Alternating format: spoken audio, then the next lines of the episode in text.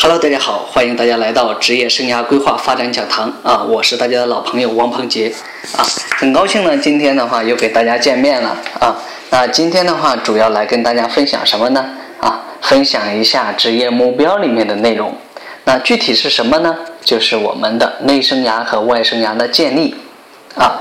人生的这个愿景和目标呢是多元化的啊，整体的目标的实现呢，根本上还是在于这个职业生涯目标的实现啊。那么你的这个职业目标的啊，如何去表达呢？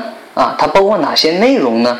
啊，大多数的情况下呢，如果你问一个人啊，你的职业目标是什么，他会告诉你，我要在多少的时间内啊。做到什么样的这个职务啊？有多少钱这个收入？这也是大部分人的这个追求。但实际上呢，职业目标的内容呢，却远远超过了这些啊。那基本上的话，就是说在呃在这里的话，就是说简单跟大家再介绍一下职业规划中啊非常重要的一组概念，就是内生涯和外生涯。外生涯呢，是从事一种这个职业时的职务目标。啊，经济收入啊，工作内容，还有这个工作环境、工作时间呢，还有这个工作地点等因素的组合及其变化的过程。那具体的跟大家来解释一下职务目标，这个大家都可以理解的。我们从最基础的这个工作岗位做起。那接下来呢，从基本的晋升啊，那接下来的话，我们就还会用到这个经济的收入。经济收入的话，那基本上的话，这个大家都可以理解了。啊，我们从呃经济收入基本上就是我们的薪资报酬啊，那工作内容，工作内容就是我们做的不同的行业啊，我们的职业是不一样的。那接下来我们的工作内容也是不一样的啊，工作环境，工作环境它包括人、地点啊，综合的因素在里面。那工作时间，那有的你比如说是正常的朝九晚五，有的是正常的节假日，那有的是没有，那有的还要加班。啊，有的要上白班，有的要上晚班，这种生活规律啊，这就是时间啊，工作时间。那有工作地点，那工作地点上的话，这个大家也好理解了。你比如说，我们用这个一线城市和二线城市、三线城市的划分啊，那接下来还有一线城市的啊，它的这个省会跟其他的这个区域的划分。那另外一块的话，就是说从一个城市啊是在核心的区域，还是说在开发区啊，又是一个划分。这个的话就是，呃，地点。那接下来的话就是内生涯。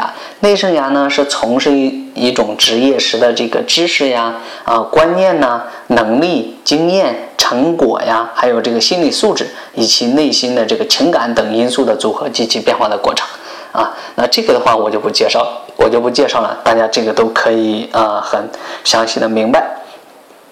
通过这组这个概念的定义呢，啊，我们可以发现，啊，外生涯呢通常是由他人给予和认可的，啊，也容易被他人剥夺。比如说，啊，一个业务代表啊，在应聘一家企业时，这个企业所提供的薪水呢，其实不是由他决定的。即使他进入这个企业之初的薪资水平很高，那如果他不能给企业带来业绩，那么随时都会面临着这个被降薪呢。啊或者被离职的这个风险，啊，那内生涯呢因素呢，主要是靠自己的不断探索而获得的，啊，不随外生涯的获得而自动具备，也不会由于外生涯的啊失去而自动丧失。例如小王啊啊，被认为被任命为这个人事经理啊。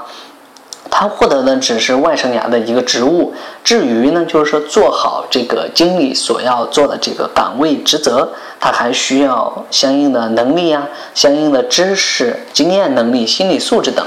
啊，并不是啊被他就是他被一任命时他就具备这些能力的。